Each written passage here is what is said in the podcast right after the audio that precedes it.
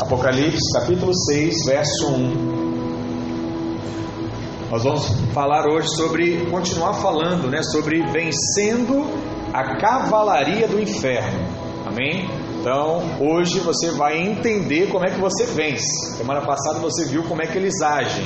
E agora eu vou te mostrar quais são as armas, né? quais são as ferramentas dessa batalha. Apocalipse 6,1 diz assim: Vi quando o cordeiro abriu um dos sete selos, e ouvi um dos quatro seres viventes como se fosse voz de trovão: Vem. Vi então, e eis um cavalo branco e o seu cavaleiro como um arco. E foi-lhe dada uma coroa, e ele saiu vencendo e para vencer. Quando abriu o segundo selo, ouvi o segundo ser vivente dizendo: Vem. E saiu outro cavalo vermelho, e o seu cavaleiro foi-lhe dado tirar a paz da terra, para que os homens se matassem uns aos outros. Também lhe foi dada uma grande espada. Quando abriu o terceiro selo, ouvi o terceiro ser vivente dizendo: Vem. Então vi, e eis um cavalo preto e o seu cavaleiro como uma balança na mão. E ouvi uma como que voz no meio de quatro seres viventes, dizendo: Uma medida de trigo por denário, três medidas de cevada por um denário. E não danifiques o azeite e o vinho. Quando o cordeiro abriu o quarto selo, ouvi a voz do quarto, do quarto ser vivente dizendo: Vem! E olhei, e eis um cavalo amarelo e o seu cavaleiro, sendo este chamado Morte e o inferno estava seguindo. E foi-lhe dada autoridade sobre a quarta parte da terra, para matar a espada pela fome, com a mortandade e por meio das feras da terra. Também vamos orar mais uma vez, Pai, em nome de Jesus, toma essa palavra, toma os nossos corações nessa manhã, ministra a nossa vida, traz luz ao nosso coração. Pai, que possamos ser um como igreja, que possamos levar a tua palavra, que possamos guardar a nossa casa, a nossa família e que venhamos a perceber todo o seu cuidado sobre nós, em nome de Jesus. Diga amém. Glória a Deus. Eu não sei quantos é, guardaram o versículo de semana passada que eu pedi para guardar na sua agenda, no seu quarto, né? colocar no seu espelho lá, quem gosta escrever aí de batom, né? Aquelas irmãs que fazem aquela surpresa para os maridos, olha, eu te amo. Né? Os maridos que fazem também, né? É comum isso aqui? Amém? Amém. Graças a Deus, viu? Você viu que é forte. Passou dando ideia aí. Mas eu mencionei né, aquele salmo de número 1, verso 3, que diz, dizia o quê? Tudo aquilo que eu colocar as mãos para fazer, o que, que vai acontecer? Vai prosperar. Amém? Então, aquilo que você colocar as suas mãos vai prosperar. Aquilo que você intentar no seu coração vai prosperar. É porque o pastor está dizendo? Não, é porque é a palavra de Deus para a sua vida. Então, se você crê, você recebe. Em nome de Jesus. Amém? Então, eu creio que cada vez mais teremos irmãos prósperos, abençoados e que vão fazer a nossa igreja cumprir o seu propósito. Qual é o propósito da nossa igreja em Copacabana? Ser uma igreja tão próspera que vai abençoar outras igrejas. Nós vamos ser canal de abertura de outros prédios na nossa cidade, no nosso estado, por conta da prosperidade do Senhor que está sobre nós.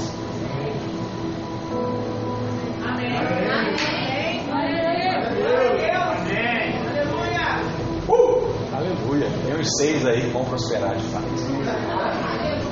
Amém, amém. Eu, eu recebi uma foto essa semana sobre a distribuição da riqueza no mundo.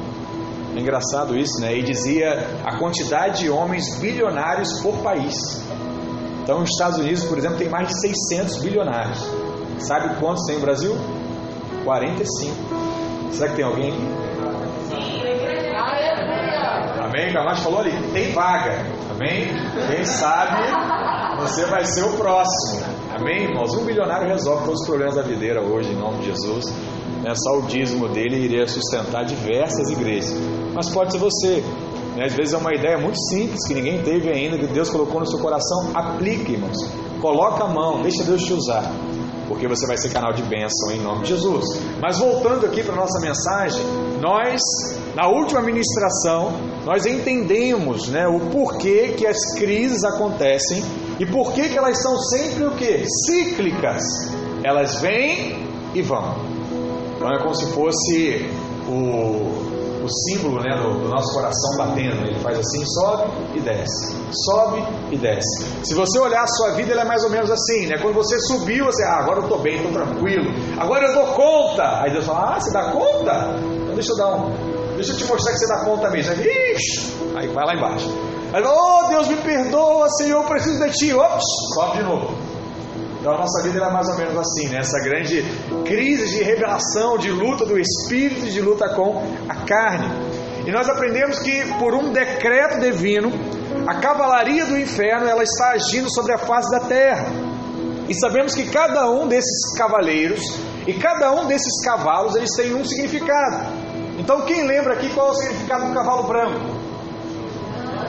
É o falso evangelho, é aquele que traz o que há mentira.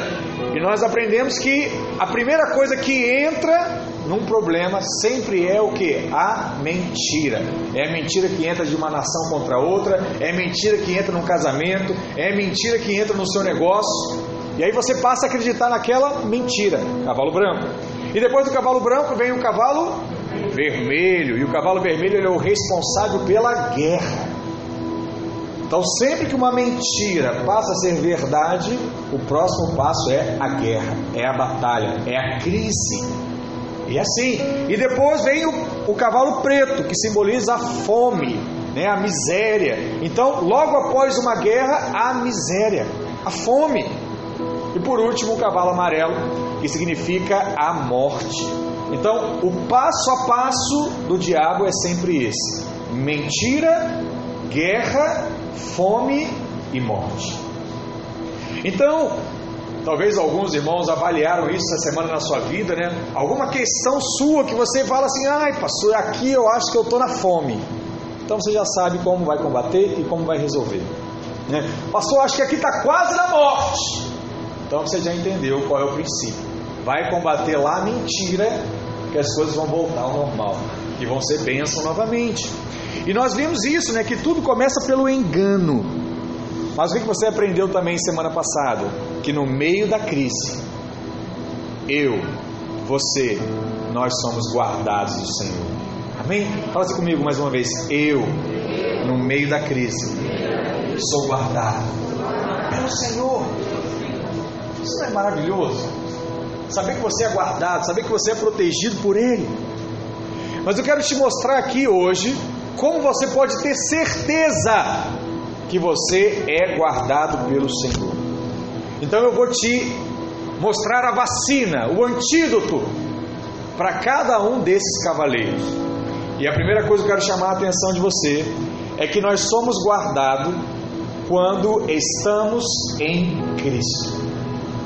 Apocalipse capítulo 6, verso 1 ao 8 nós encontramos a visão que João teve dos quatro cavaleiros que saíram para causar dano à terra, que saíram para trazer transtornos, problemas à terra. Como você viu, engano, guerra, fome, morte. Só que o mesmo João que viu os cavaleiros, ele teve uma visão específica do próprio Deus. E ele só foi uma continuidade de um outro profeta que existiu no Antigo Testamento, chamado de Ezequiel. Alguém lembra de Ezequiel aqui? O Vale dos Ossos Secos, né? Talvez essa é a história mais conhecida dele. Mas Ezequiel teve outras profecias também. E uma profecia que ele teve é que o próprio Cristo, ele nos protege. Então, muitos anos antes de João, Ezequiel teve uma visão da defesa desses quatro cavaleiros. E sabe o que é interessante? É que assim como o mal tem quatro faces e calva, cal, calva, eita, cavalga, os cavaleiros lá vêm né, sobre a terra, assim como o mal age dessa forma, o Senhor Jesus, ele também tem quatro faces para nos proteger e guardar o seu povo. Quatro faces. Onde é que está isso, pastor? Ezequiel capítulo 1, verso 5. Vamos ler esse texto juntos. Olha o que diz: Do meio dessa nuvem, essa revelação que Ezequiel estava tendo, saía a semelhança de quatro seres viventes, cuja aparência era esta: tinha a semelhança de homem, cada um tinha quatro rostos, como também quatro asas. As suas pernas eram direitas, a planta de cujos pés era como de um bezerro e luzia como o brilho de bronze polido. Debaixo das asas tinha mãos de homens e quatro lados, assim todos os quatro tinham rostos e asas. Estas se uniam uma à outra e não se viram quando iam, cada qual andava para a sua frente. E a forma de seus rostos era como de homem à direita, os quatro tinham rosto de leão, e à esquerda, rosto de boi, e também rosto de águia. Todos os quatro. Olha que coisa interessante, né? Como nós sabemos que essas quatro faces são as faces de Cristo. Pastor, onde é que eu consigo perceber essa? Onde é que vem essa luz dessa simbologia dessas faces acerca de Cristo?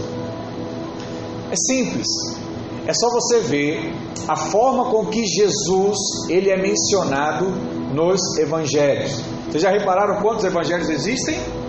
Quatro: Mateus, Marcos, Lucas e João. Né? Muitas vezes as pessoas perguntam assim, pastor, por que, que quatro evangelhos para contar a mesma história?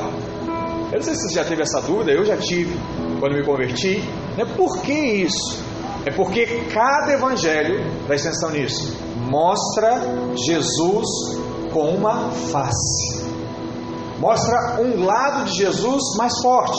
Por exemplo, Mateus, ele é conhecido como o evangelho do rei. Então, o único evangelho que você vai encontrar as parábolas do reino é o evangelho de Mateus. Então Mateus ele traz essa simbologia. Quer ver uma coisa interessante? Lá na genealogia de Cristo, e vai dizendo de quem é, filho de antes, do outro, do outro, do outro, para mostrar né, que Jesus ele era homem e teve pai, teve mãe. Quem aparece na genealogia de Cristo em Mateus é quem? Davi, o rei. E quando você vai ver em Lucas, ele vai mencionar outros personagens da genealogia. Por quê? Porque há necessidade de mostrá-lo aqui como rei.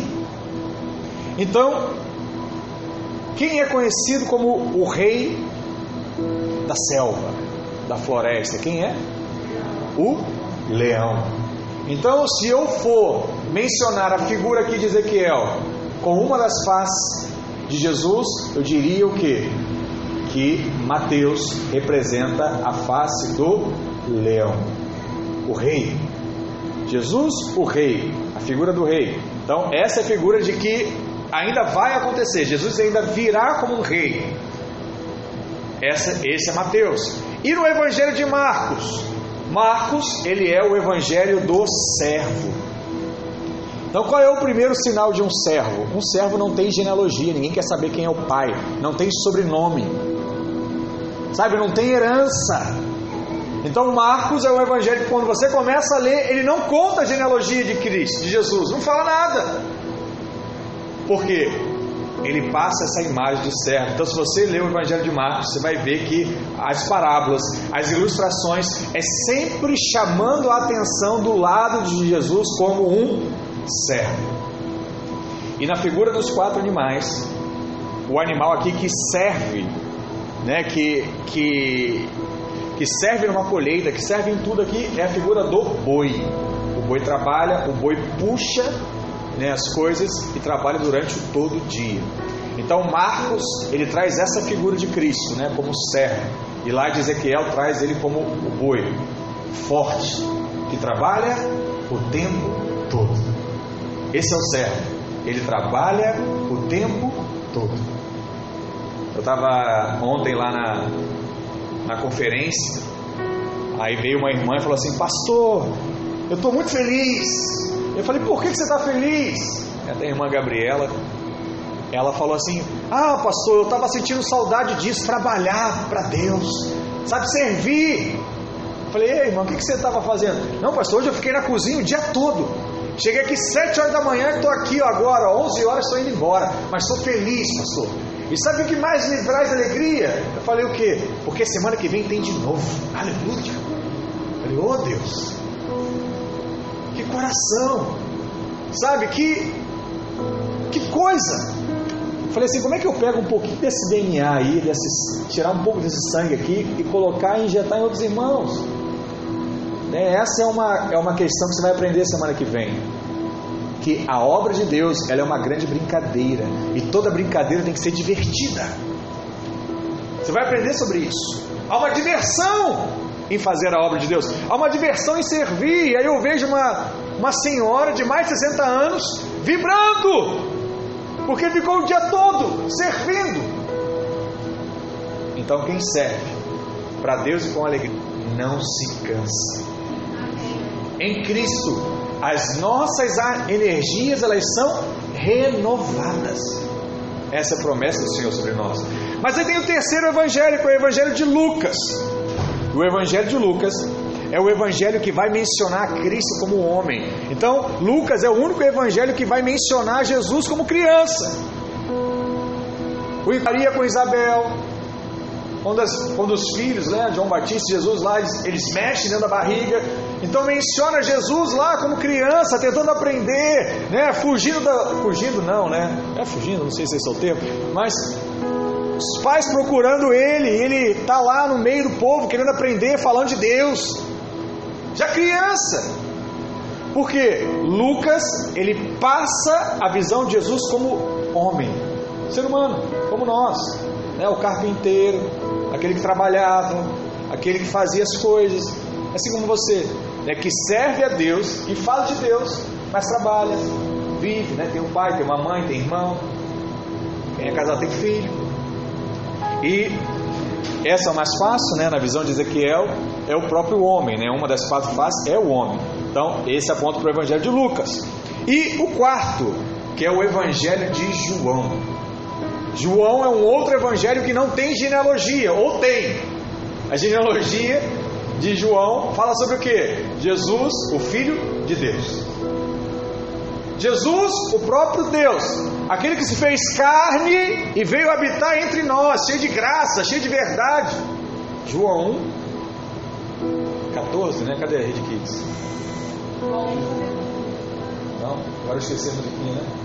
E o Verbo se fez carne e habitou entre nós, cheio de graça e verdade. João 1, 14. Né? 14, eu falei o quê? Falei certo, amém. Olha lá, hein? Fala, pastor, desviar aqui não. Então, João aqui, ele é sem genealogia. Ele é o próprio Deus. E esse evangelho, nós temos que é a quarta face, que é a face da águia. Porque a águia, ela sempre vive no alto alto. Então Jesus ele veio do alto. Ele é a própria águia. E observe agora que cada face de Cristo se opõe a uma face do mal, de uma forma muito poderosa. Por exemplo, um cavalo branco, que é o cavalo do engano, ele é vencido por qual face? A face do homem. Então, o engano é trazido por um homem, mas ele também é retirado por um homem. Então, quando a mentira vem até você, você se levanta com a verdade. Então, quem combate a mentira? O próprio homem.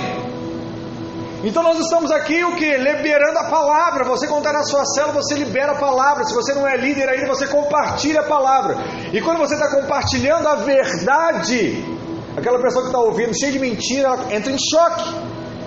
Ela fala: Não, eu não dou conta, não consigo, não, está tudo dando errado. Eu vi ontem na televisão, não tem jeito. Aí o irmão fala assim: não, tem jeito sim, olha, essa semana Deus me abençoou. É como estava na célula do Alexandre essa semana, e eu vi vários testemunhos de bênção. Aí como é que fica aquele irmão que entra? Não, está tudo dando errado. Eu, não, o irmão deu certo, será que ele está certo? Então a dúvida começa a funcionar ao contrário. A dúvida que ia dar errado, agora você sai da célula com a dúvida que será que pode dar certo? Será que Deus pode mudar a situação na minha vida? Será que de fato Ele é Deus? Será que aquilo. Poxa, porque é tão real o testemunho que o irmão contou. Por quê?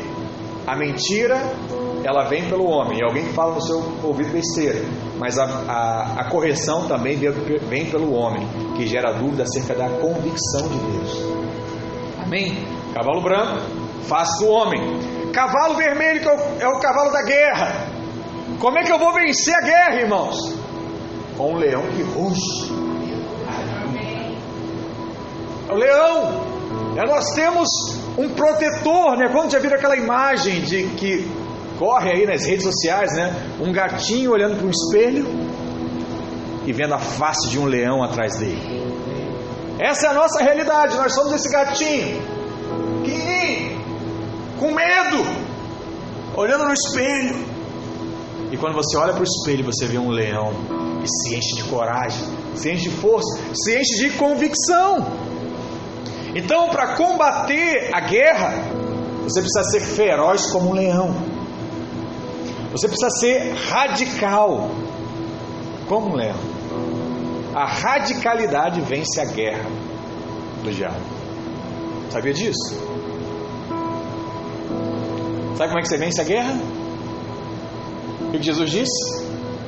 Se alguém te der um tapa no rosto, você defende. É isso? Você dá outra face. Pastor, mas isso não parece um leão. Não é. Tem que ser muito leão para fazer um negócio desse. Tem que ser muito brabo. Porque o natural é você devolver o tapão mais forte. Os filhos estão aqui, mais ou menos essa prática eles fazem, né? Se um empurra, o outro vai lá e empurra mais forte. Mas eles vão entender hoje a mensagem do leão aqui. Jesus se coloca, né? Deus dá, dá aqui agora. É assim que nós vencemos as nossas guerras. Cavalo preto é o boi. A fome eu combato com o boi. Porque o boi ele é o responsável por trabalhar o tempo todo, servindo e trazer o suprimento necessário. Então, essa é a figura que combate a fome. E o amarelo é combatido pela águia. Então a águia ela é conhecida como um dos animais que vivem durante mais anos e voa mais alto. E por conta disso ela se torna um dos maiores predadores dos menores animais, porque é uma águia. Então presta atenção numa coisa: os quatro cavalos, eles sempre se levantarão, mas para cada cavaleiro nós temos uma face de Cristo agindo ao nosso favor. Para cada situação nós temos um, uma face de Cristo. E é claro que esses cavaleiros eles querem atuar, mas cada vez que um deles atacar, a face de Cristo vai responder. Não é a sua, é a face de Cristo. E é por isso que temos que sempre invocar um desses aspectos de Cristo sobre a sua vida. Sabe, o boi, o serviço, sabe, o leão, aquele que vai à luta, sabe, o homem, aquele que se posiciona, a águia, aquele que crê e consegue, por conta de crer, enxergar coisas que outros não veem, porque ele está mais alto. Amém. Ele está numa outra dimensão de fé. E aí ele consegue ver coisas que outros não veem. E sempre que nós nos reunimos, nós precisamos nos lembrar que somos guardados pelo Senhor contra toda a cavalaria do inferno. Porque cada cavalo, porque para cada cavalo o Senhor tem um, uma face que faz esse cavalo fugir.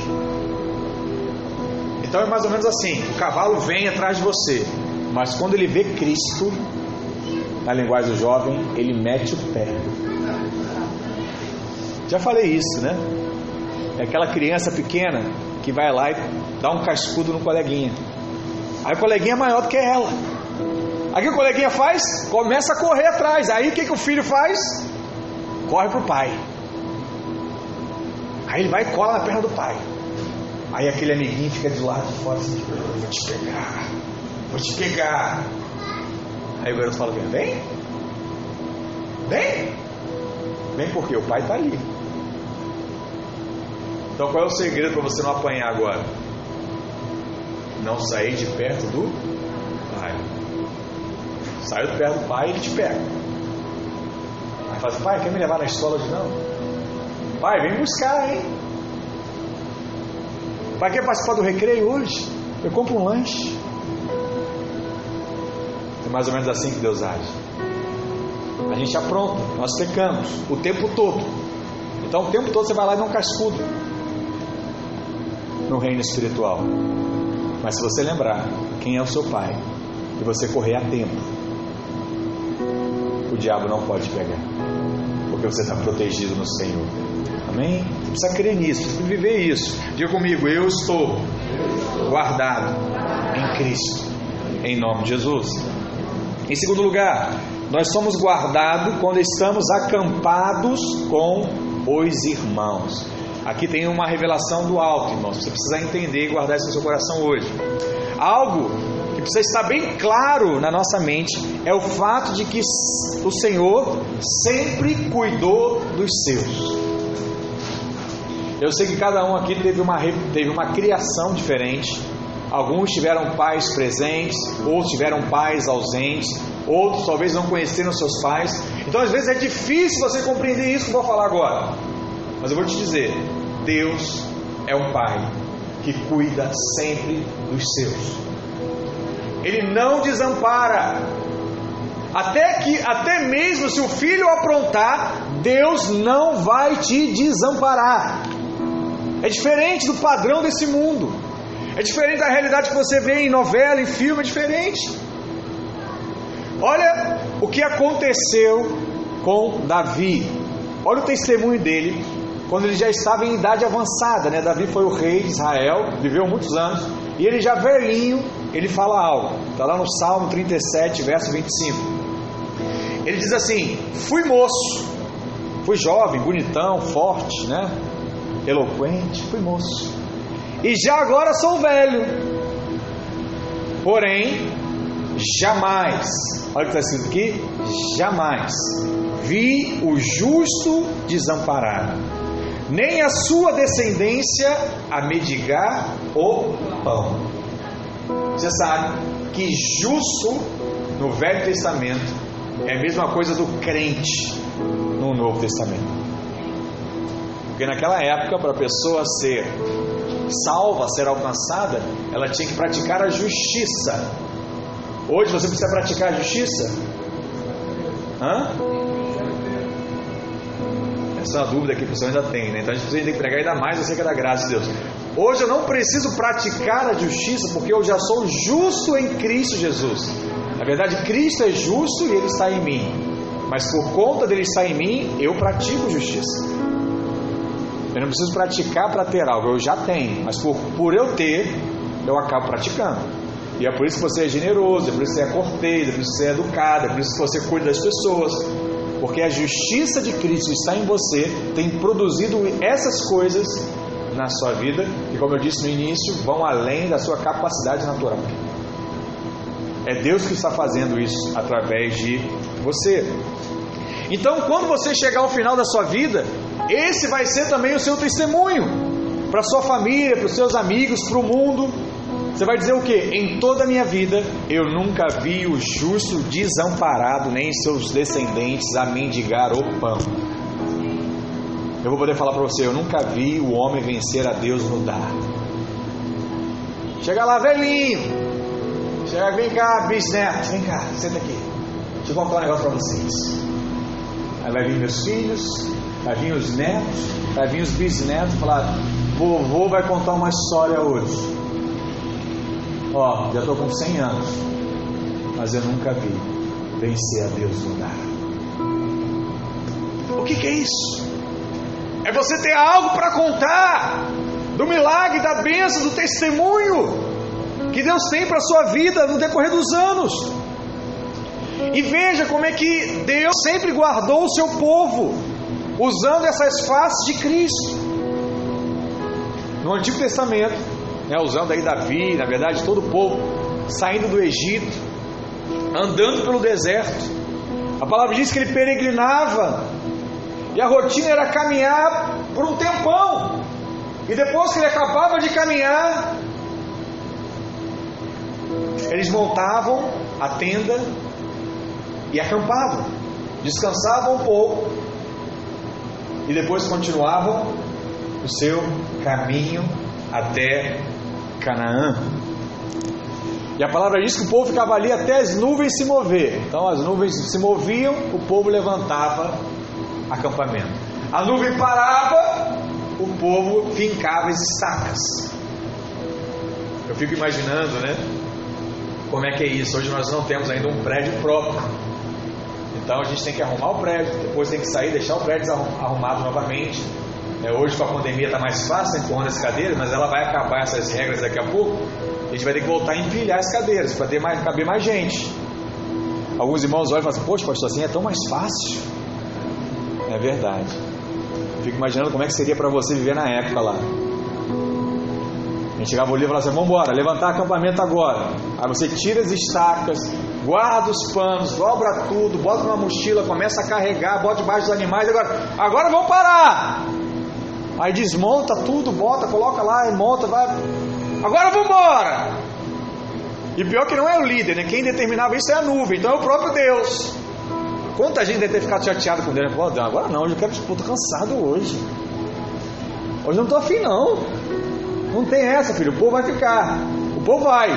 Vai ficar sozinho no meio do deserto? Ah, então eu vou. Não tem jeito. É mais ou menos assim. Essa é a nossa realidade de vida. Nós somos guiados pelo Espírito. Nós somos conduzidos pelo Senhor.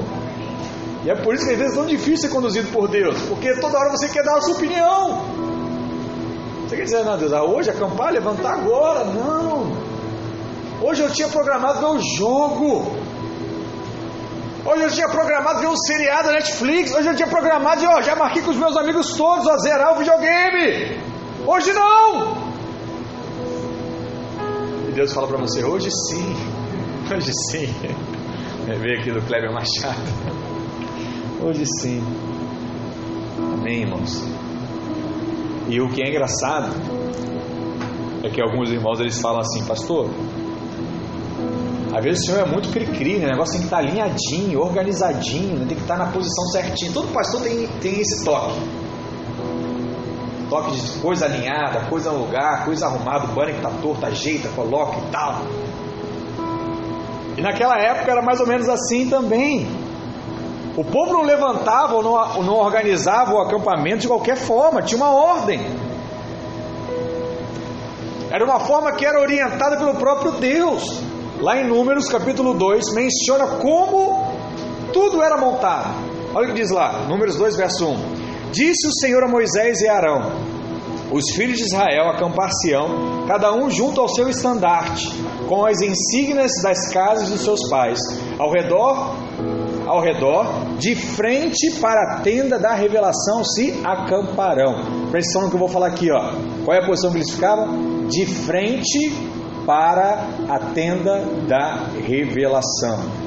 E a tenda ela ficava no centro. Então grave essa imagem. Imagina que aqui no prédio, aqui nesse espelho aqui é o centro do prédio, mais ou menos, né? Então todas as tribos ficavam ao redor, olhando para o centro. Então ficava de costas, por exemplo, para a rua. Né? Você ficava de costas essa lateral, a outra tribo ficava de costas para a outra lateral e lá do outro lado ficava de costas para o fundo do prédio. E todo mundo de frente para a tenda. Né? Isso aqui é muito interessante, você precisa entender isso. Então, olha que coisa: Moisés levantou quatro tribos como líderes tribais, né? aquelas, aquelas tribos que iriam representar todas as outras doze. Então é como se fosse no nosso caso aqui os discipuladores, né, os pastores, estariam à frente aqui de cada, cada rebanho, né, de cada parte das tribos.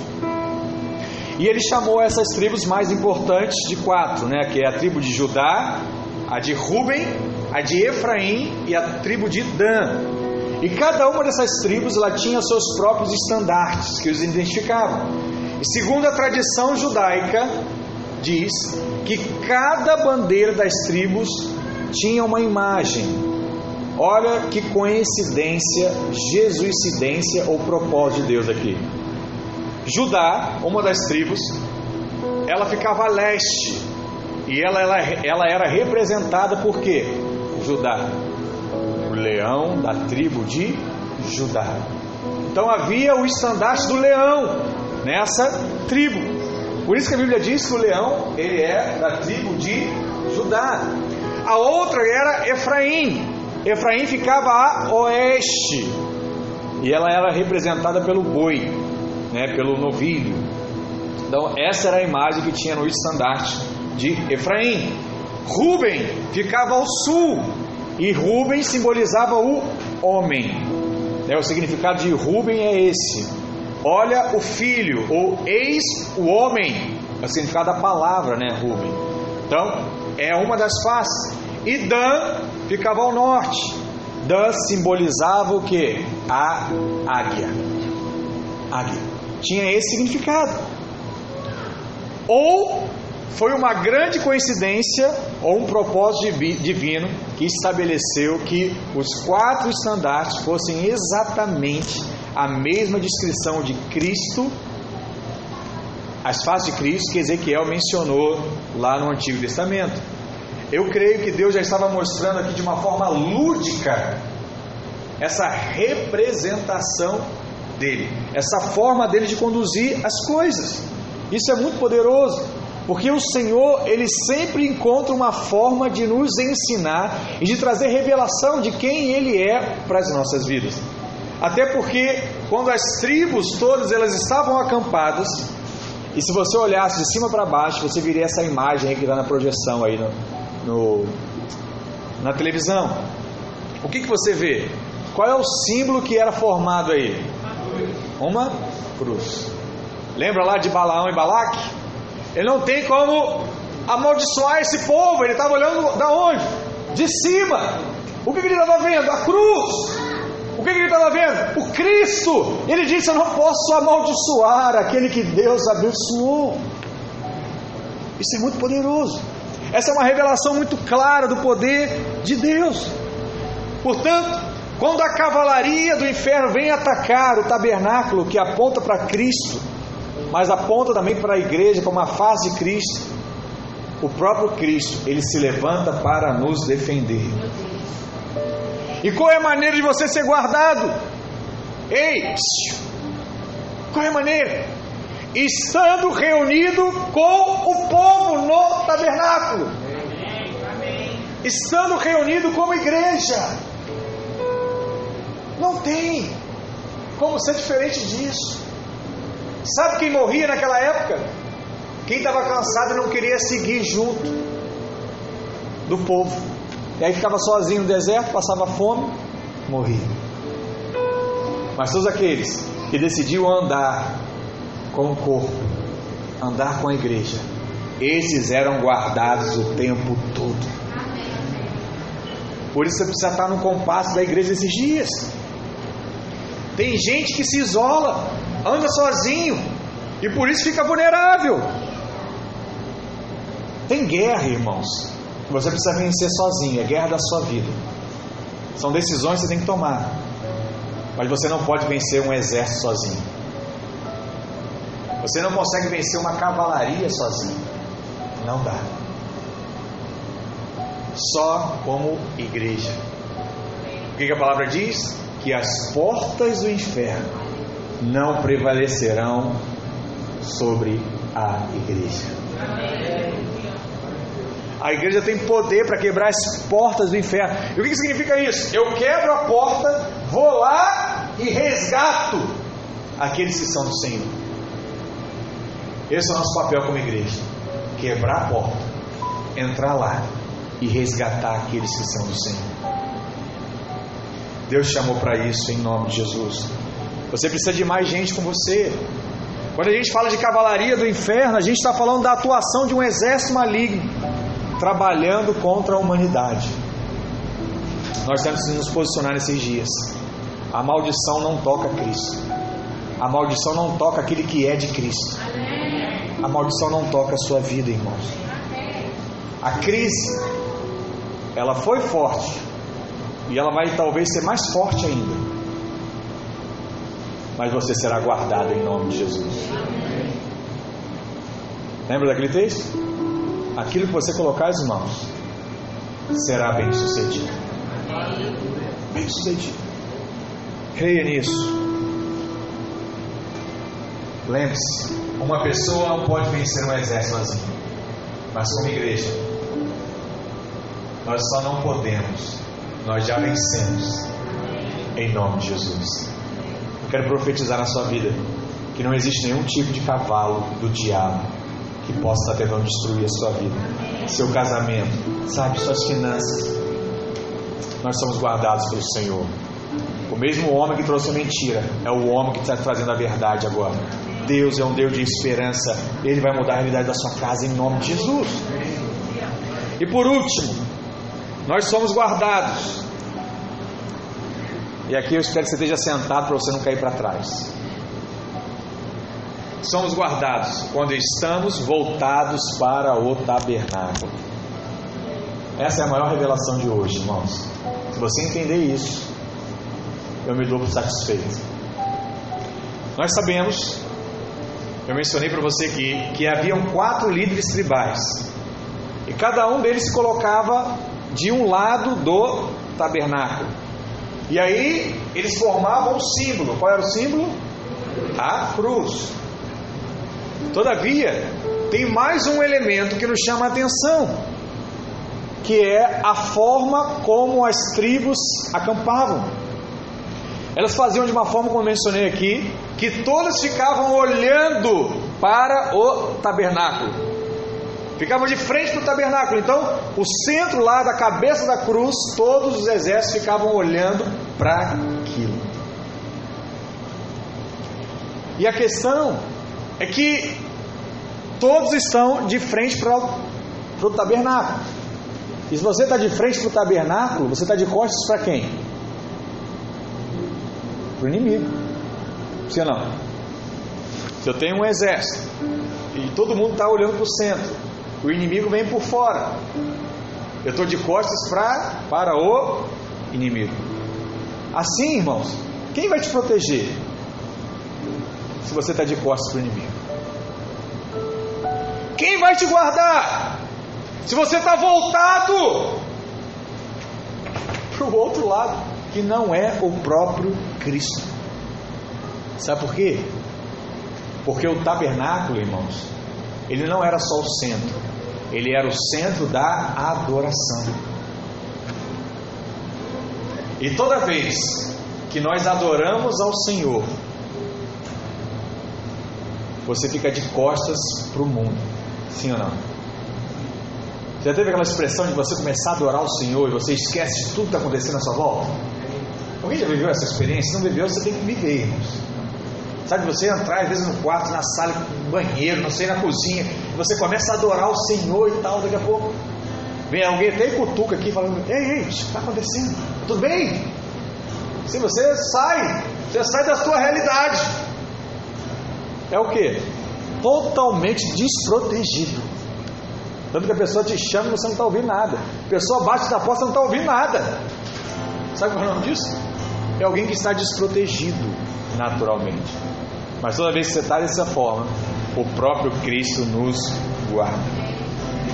O exército de Deus, ele é o único exército que se acampa de costas para o inimigo. Você sabia disso? Você não vai ver em nenhum outro momento da história algum exército que se posicionou de costas para o inimigo. Em nenhuma guerra. O único exército que faz isso é o exército de Israel, né, os hebreus. E apesar disso, não há nenhum relato na Bíblia de que o inimigo tenha atacado o povo enquanto ele estava acampado dessa maneira. Eu pergunto algo para você: você quer ser guardado dessa cavalaria do inferno hoje? Amém? Então qual é o segredo, pastor? Fazer do tabernáculo o centro da minha vida. Fazer do tabernáculo o meu olhar, a minha vista. E o que, você lembra quando eu menciono isso? Mateus 6, 33. Quem sabe esse versículo que diz? Buscai em primeiro lugar o seu reino e a sua justiça, e todas essas coisas vos serão acrescentadas. Então o que você percebe aqui? Que enquanto o mundo estiver sendo atacado, você será guardado pelo Senhor. Você está no mesmo mundo, você está no mesmo país, mas parece que não toca. parece que não te alcança. Quando você entende isso, você vai colocar a igreja como parte do seu propósito.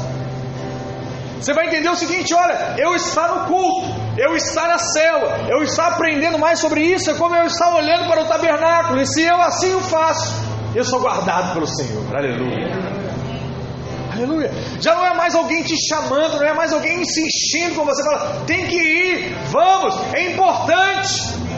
Mudou.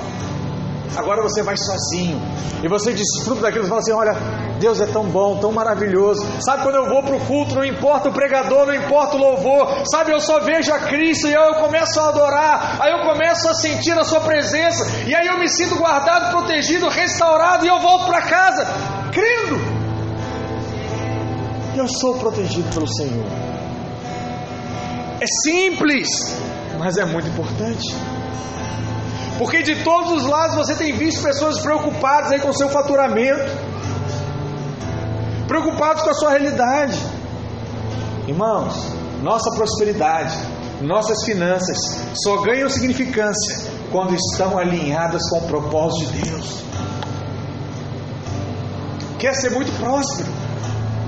Alinhe o seu sonho com os sonhos de Deus. Imagina um empresário muito rico.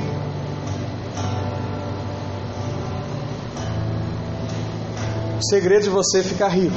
Fala assim, o, qual é o seu negócio aí? O que, que você faz?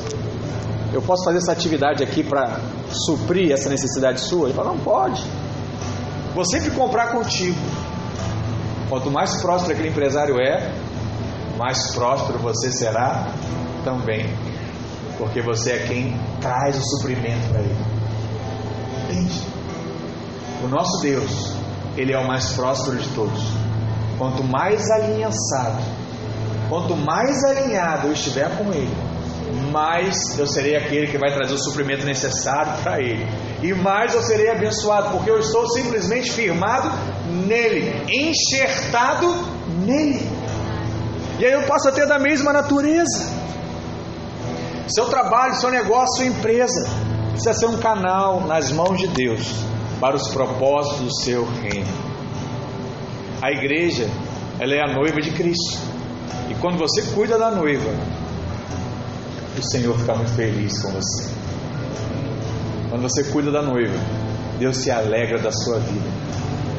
É como aquela história de um homem muito rico que um dia precisou fazer uma viagem e ele ia demorar muito tempo nessa viagem, muito tempo fora de casa. E aí ele chamou três dos seus servos, que ele tinha mais afinidade, falou assim: Olha, vou te pedir um favor, eu vou aumentar o salário de vocês três, para que vocês cuidem das minhas coisas. Mas você vai fazer o seguinte: 10% desse dinheiro que eu vou te dar é um dinheiro a mais. 10% eu quero que você cuide da minha noiva para quando eu voltar minha noiva está bem, né, saudável, tranquila. Então eu não vou deixar o dinheiro com ela porque vocês vão administrar para mim. Mas 10% você dá para ela. Aí ele volta dessa viagem aí depois de dois anos, fala assim, meu amor, e aí, como é que foi? Todo mundo cuidou de você? Ele falou assim, ó, teve um que eu nunca vi. Não apareceu aqui, não me deu nada. Ele falou, não te deu nada, meu. Não. E, o, e, teve outro que ele vinha aqui de vez em quando. De vez em quando ele aparecia, trazia um negocinho. Falou, ah, é? E o terceiro? Não, o terceiro não. Todo mês ele vinha, me dava um dinheiro, cuidava das coisas aqui. Eu sou muito grato a ele. Aí aquele homem já, né, casa de idade, e ele tem que botar alguém no lugar dele. Quem você acha que vai colocar? Qual dos três servos será levantado naquele dia? Aquele que foi o quê? Fiel fiel. Sabe o que Deus espera de você hoje? Que você seja fiel ao Senhor. Fiel no seu posicionamento, fiel na sua crença, fiel no seu dízimo, fiel na sua oferta, fiel no seu coração, fiel na sua atitude. Sabe? Se colocar de costas para o mundo, com seu olhar em Deus. Em tempos de crise, é tempo de investir mais ainda na casa de Deus e no seu tabernáculo. Quanto mais você olhar para Deus, mais Deus vai prosperar você. Qual é o segredo da bênção, pastor? Ver Cristo em todos os lugares. Viu Cristo? Achou a bênção.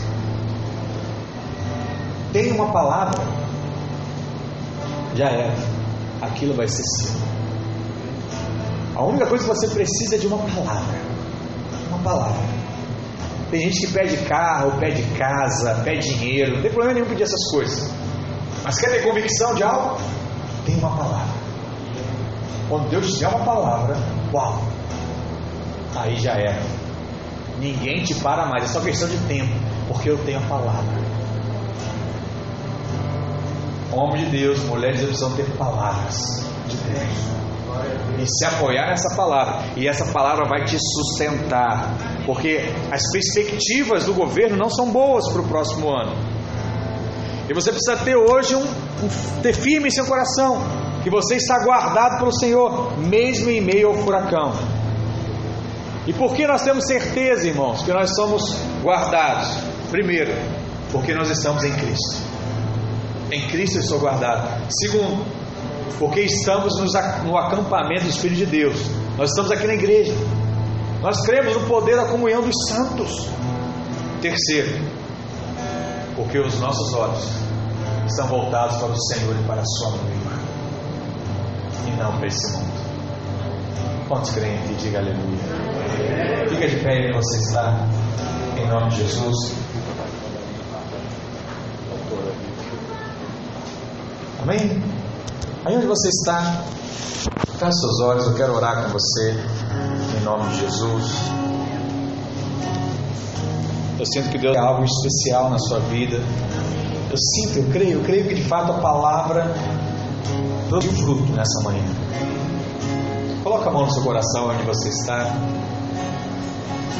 Em nome de Jesus, como igreja do Senhor, nós oramos nessa manhã Sabemos que o Senhor está no controle de todas as coisas. Sabemos que firmado estamos em Ti. Não confiamos num Deus de pedra, de barro. Confiamos num Deus que é vivo. Não desista.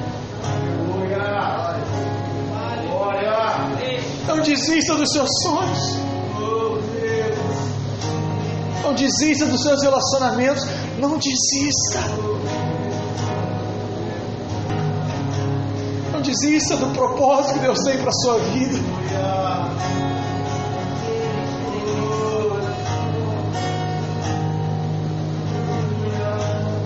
Eu sinto que nessa manhã Deus está te chamando.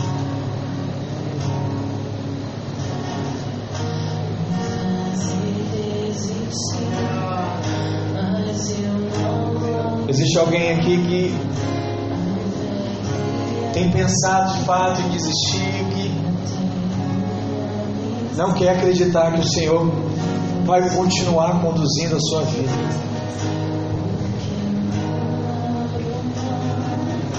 E Deus está reafirmando isso no seu coração.